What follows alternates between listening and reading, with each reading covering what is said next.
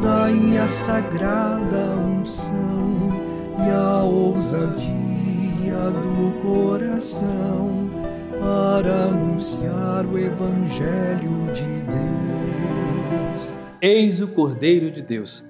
Queridos e amados irmãos e irmãs, celebramos a liturgia do segundo domingo do tempo comum. Propõe-nos uma reflexão sobre a disponibilidade para acolher os propósitos de Deus e para seguir Jesus, o Cordeiro de Deus. A primeira leitura do livro de Samuel apresenta-nos a história do chamado de Samuel. O autor dessa reflexão deixa claro que o chamado é sempre uma iniciativa de Deus, o qual vem ao encontro da pessoa e chama pelo nome. Ao ser humano, homem e mulheres de todos os tempos e lugares, é pedido que se coloque numa atitude de total disponibilidade para escutar a voz e os projetos de Deus. O Evangelho de João descreve o encontro de Jesus com seus primeiros discípulos. Quem é discípulo de Jesus? Quem pode integrar a comunidade de Jesus?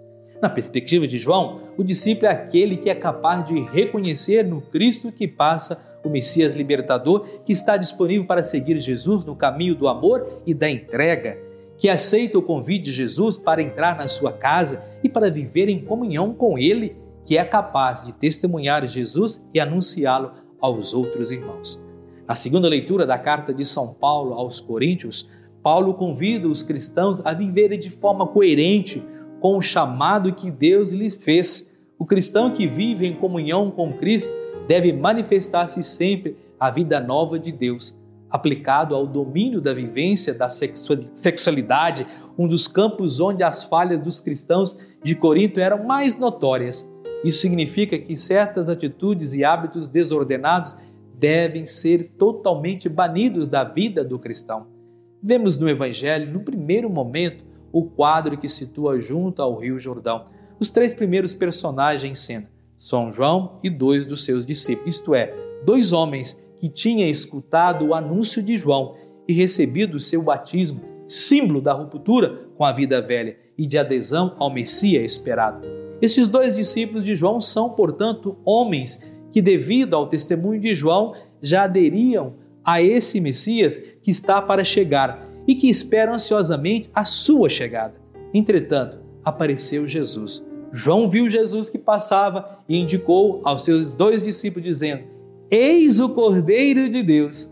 A expressão Eis o Cordeiro de Deus, usada por João para apresentar Jesus, fará provavelmente referência ao Cordeiro Pascal, símbolo da libertação oferecida por Deus ao seu povo prisioneiro no Egito. Esta expressão define Jesus como o enviado de Deus que vem inaugurar a nova Páscoa, realizar a libertação definitiva das pessoas. A missão de Jesus consiste, portanto, em eliminar as cadeias do egoísmo, do pecado que prende as pessoas à escravidão e que os impedem de chegar à vida plena, à vida em abundância. Depois da declaração de João, os discípulos reconhecem Jesus, esse Messias, como uma proposta de vida verdadeira e segue.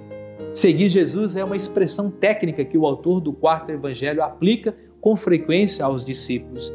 Significa caminhar atrás de Jesus, percorrer o mesmo caminho de amor e de entrega que ele percorreu, adotar os mesmos objetivos de Jesus, colaborar com ele na missão.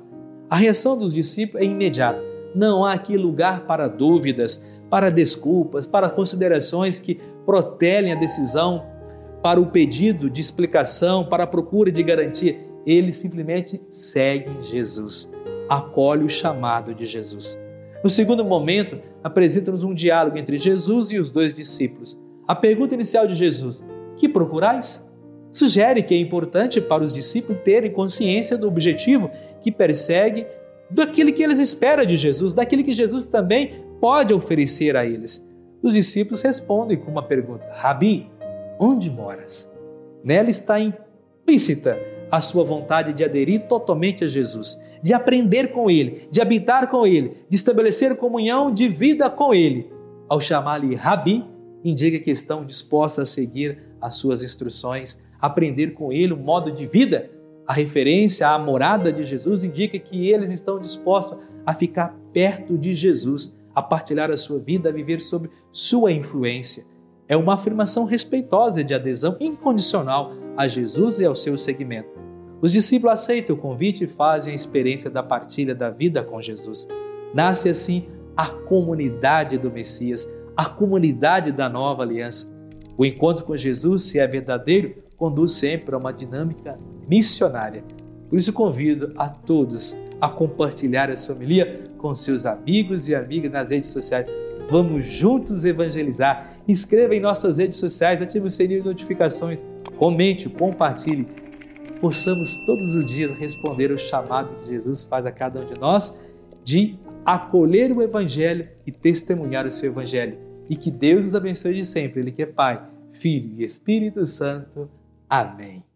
Palavra da salvação.